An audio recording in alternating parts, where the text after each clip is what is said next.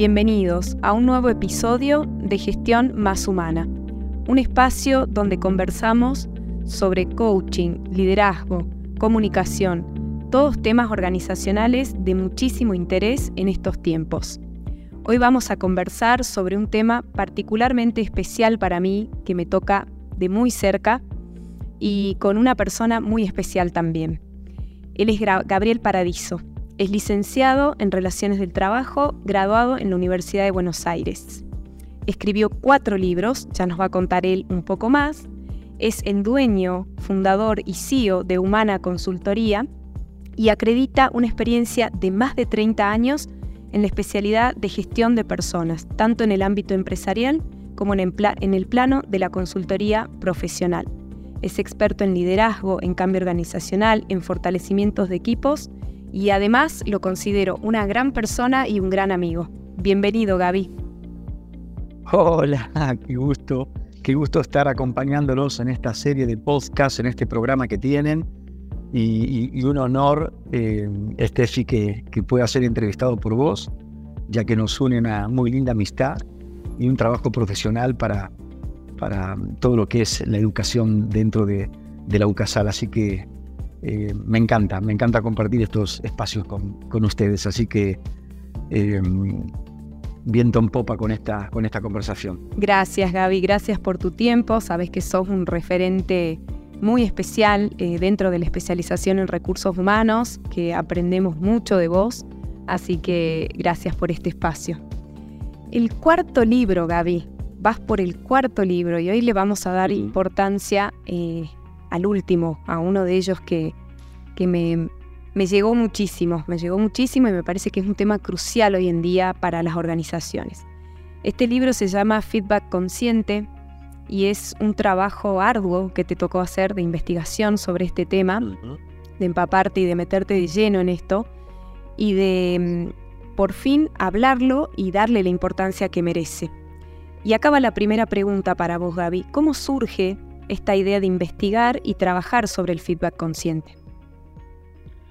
Bueno, vos sabés que en los libros anteriores, eh, los primeros libros tuvieron que ver con historias de liderazgo, eh, de cosas que me sucedieron como, como consultor y también en, el mundo corporativo.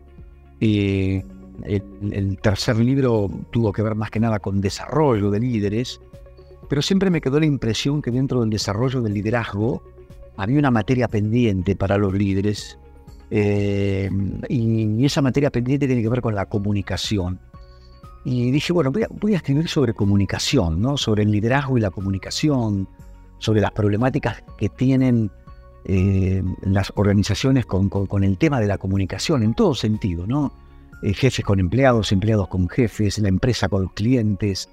y dije, pero un libro de comunicación me parece que debería ser un doble clic, porque comunicación es muy amplio. Y cuando rasco un poco la olla, dije, antes que, que lo que no está funcionando en las organizaciones es, ese ir y vuelta, son esas conversaciones que se deben todos en, materia de trabajar mejor entre áreas, en materia de hacer devoluciones de desempeño, en materia de em, trabajar más integradamente, las conversaciones que se deben los, los gerentes con el gerente general, el gerente general con el resto de la empresa, los jefes con los operarios y los empleados.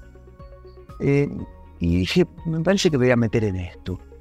Pero también me di cuenta de algo. Cuando empiezo a escribir y empiezo a ver algunas cosas que venía haciendo en todos estos años, dije, ¿puede ser que yo esté escuchando la misma problemática que escuchaba cuando yo estudiaba recursos Puede ser que pasaron 30 años y las áreas de marketing siguen peleadas con las áreas de ingeniería, eh, eh, las áreas financieras no se hablan con las áreas de ventas, el gerente general no se lleva bien con sus gerentes, los gerentes no logran motivar del todo a sus empleados, la, organización no se comunica bien con sus clientes, así que dije, voy a hacer una investigación. Y ahí, sí, ahí fue la investigación. Una investigación donde tomé una muestra de mil, eh, mil casos, mil, mil líderes, eh, y bueno, ahí justamente, ¿no? Con, los resultados que pude ver, dije, tengo, tengo que ponerme a, escribir. Así que bueno, eh, así nace Feedback Consciente, ¿no? Con una clara necesidad de mejorar el mundo conversacional dentro de las organizaciones, pero sobre todo mejorar la comunicación dentro del compendio de competencias que todo estilo de liderazgo debe, eh, eh, debe, debe tener. Entonces, eso, ¿no? Es decir, bueno, hay que retroalimentar al otro, hay que darle una devolución, hay que hacer una conversación de ida y vuelta y no hay que hacerla a cualquier precio, Steffi. Por eso tiene un adjetivo que es consciente. ¿eh? ¿Y, por qué le puse consciente? Porque algo consciente, Steffi, es que vos sos, vos sabés que si lo haces tiene consecuencias, pero que si no lo haces también tiene consecuencias. Que si lo haces bien tiene consecuencias y que si lo haces mal también tiene sus consecuencias. Entonces, no es cualquier feedback, ¿eh? es una conversación de feedback ¿eh? que tiene que ser en un aquí ahora, no consciente, sabiendo que, que lo que yo hago en esa conversación va a tener, va a tener consecuencias. Así que bueno, por ahí viene el hecho de, investigar y, trabajar sobre, sobre este libro. Qué apasionante, Gaby, creo que así lo viviste. Em, ¿Cómo consideras que viven hoy las organizaciones, este tema de las conversaciones y del feedback, por tu investigación? Eh, sí, sí, sí, sí, claro que sí. Bueno, fíjate que mm, hay algo muy divertido, Steffi. Cuando vos te pones a investigar según los roles de la organización y se le pregunta a los gerentes generales, ¿sí? El 80% de la respuesta dice, no, no, en esta empresa damos y recibimos feedback. No, no. Los gerentes generales viven en una nube eh, bastante alta, no creen que hay una gran comunicación dentro de su organización. Cuando bajas a los directores, ese 80% baja al 70%. ¿Sí? Que los directores dicen, che, mira, la verdad hay feedback, pero cuando le preguntamos a los gerentes, baja un 60%. Y escucha esto, cuando le preguntás a los mandos medios, ¿sí? llega al 50%. Es decir, que mientras un gerente general está pensando que su empresa está muy bien comunicada y se conversa muy bien, ¿sí? los que toman las decisiones más importantes, que son los que están como jamón del sándwich, ¿no? que son justamente los mandos medios, dicen, mira, la mitad conversamos, la otra mitad me parece que queda mucho por, por decir. Entonces, en lo primero, lo primero que te tengo que decir es esto, ¿cómo lo viven? Bueno, es como que hay varias empresas en una. Esto es la primera evidencia, ¿no? Es decir, hay como que, que más arriba estás, parecería que mejor se conversa. Y más abajo estás, como que hay cada vez una mayor necesidad de conversar. La experiencia que me dice que es un tema de arriba y abajo, es un tema de percepción. ¿Sí? Porque cuando le preguntás en la investigación a estos mil casos si hay un ambiente propicio para dar, para recibir y para pedir feedback, eh, el 50% te dice que sí, que hay ambiente, pero el otro 50% que dice que no, hay, no es propicio, ¿no? Entonces, fíjate qué vivencias, ¿no? Eh, eh, está peleada la cosa, ¿no? yo vengo trabajando con cantidades bastante importantes equipos y, con las que hacemos capacitaciones, de hecho, las tantas clases universitarias que uno da, que tiene eh, como alumnos gente que trabaja en empresa. Y vos has escuchado algunos comentarios también eh, en tus clases. Steffi, es como que eh, la empresa vive una gran necesidad conversacional. A mí me parece que no se conversa todo lo que se debería conversar. Y acá vienen dos frases letales. Así que si tenés para anotar, las tenés que anotar. A ver las organizaciones evolucionan según cómo evolucionan sus conversaciones. Es fuerte, ¿no? Entonces, date cuenta que si la mitad de la empresa habla y la otra mitad no, fíjate la evolución de esa organización, ¿no? Es decir, que, que, le espera el cliente. Entonces, la primera parte es esto, ¿no? Es decir, que yo como organización evoluciono cuando evoluciona la forma de conversar de, de los que están adentro pero la segunda frase es más letal todavía. Una organización, Steffi, no son solamente las conversaciones que se tienen. Una organización también son las conversaciones que no se tienen. Así es. Entonces, date cuenta que si volvemos a la investigación, esa empresa que decía, mira, el 50% conversa y el 50% no, ese no converso también hace a la empresa, también hace a la organización, ¿no?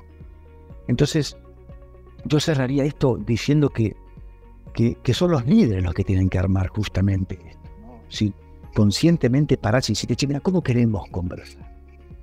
Porque si conversamos, evolucionamos. Si no conversamos, también evolucionamos. Pero ¿cómo evolucionamos? ¿No? ¿O a qué precio estamos eh, evolucionando? Así que eh, yo pienso que la calidad de una organización se mide por la calidad de cómo conversan sus líderes.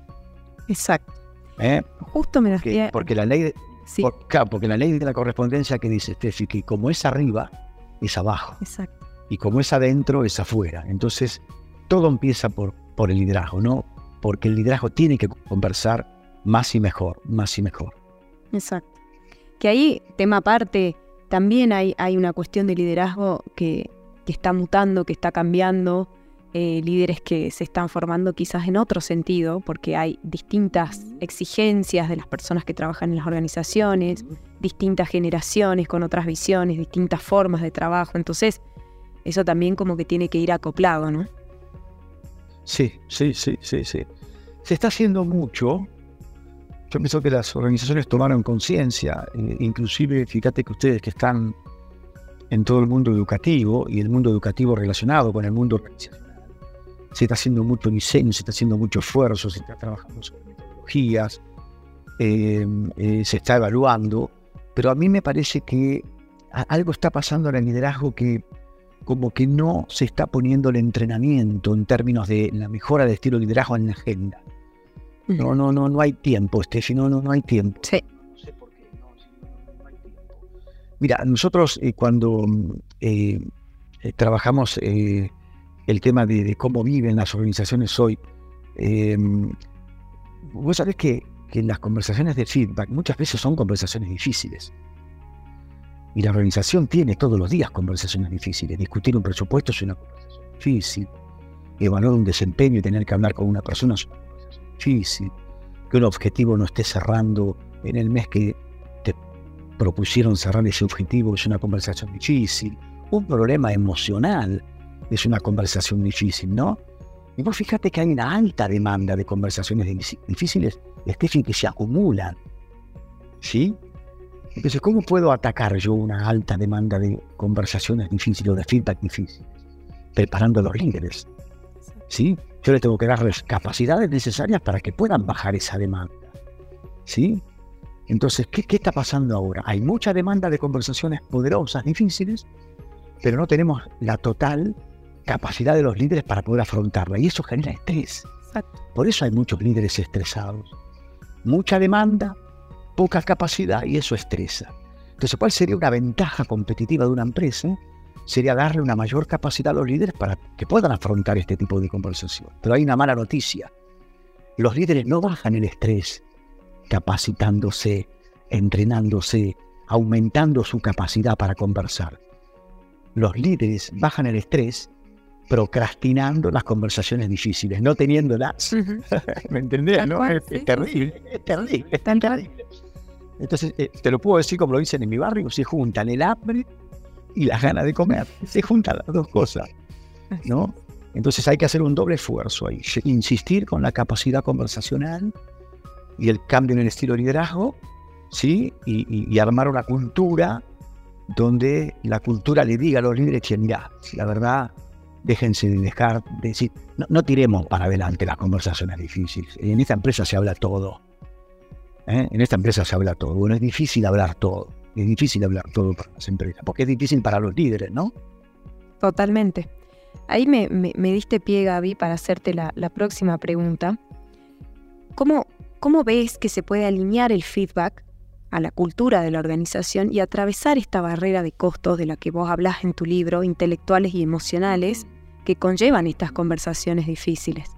Y sí, sí, sí, sí, fíjate, por eso estresan, ¿no? Es un costo, sí, sí, lo dijiste muy bien, es un costo intelectual, es un costo cognitivo, es un costo... Lo dijiste vos en tu libro, en realidad. Sí, sí, sí, sí, es muy, es muy alto. Eh, vos sabés que eh, el primer armador de cultura es eh, un gerente general. En un ámbito universitario sería, ¿me entendés? No un rector. ¿sí? Uh -huh. eh, en, en, una ONG, el presidente de la ONG. Eh, en una administración pública, eh, el secretario de una, de una, ¿me entendés? ¿no? De, de una, eh, o el director de una, de un, de área.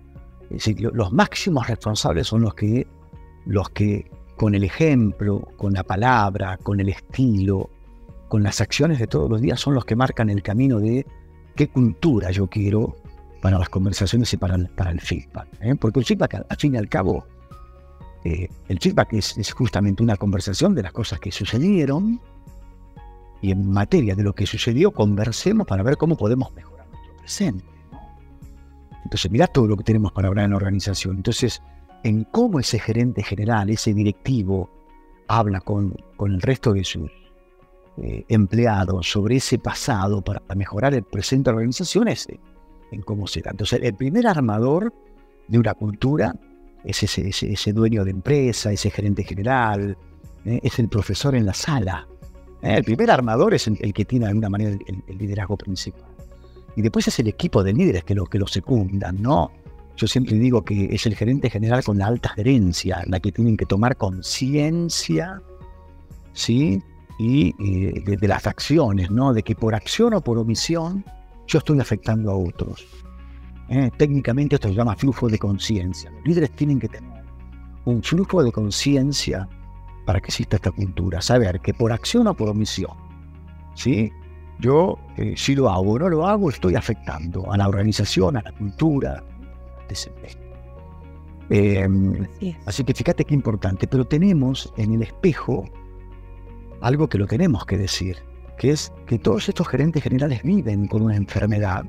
Eh, tiene un nombre, se la puso Daniel Goleman, llama la enfermedad de los CEOs, la enfermedad de los gerentes generales, que sirve también para la alta gerencia, que es que cuanto más arriba estás en una organización, menos cantidad y calidad de feedback te llegan.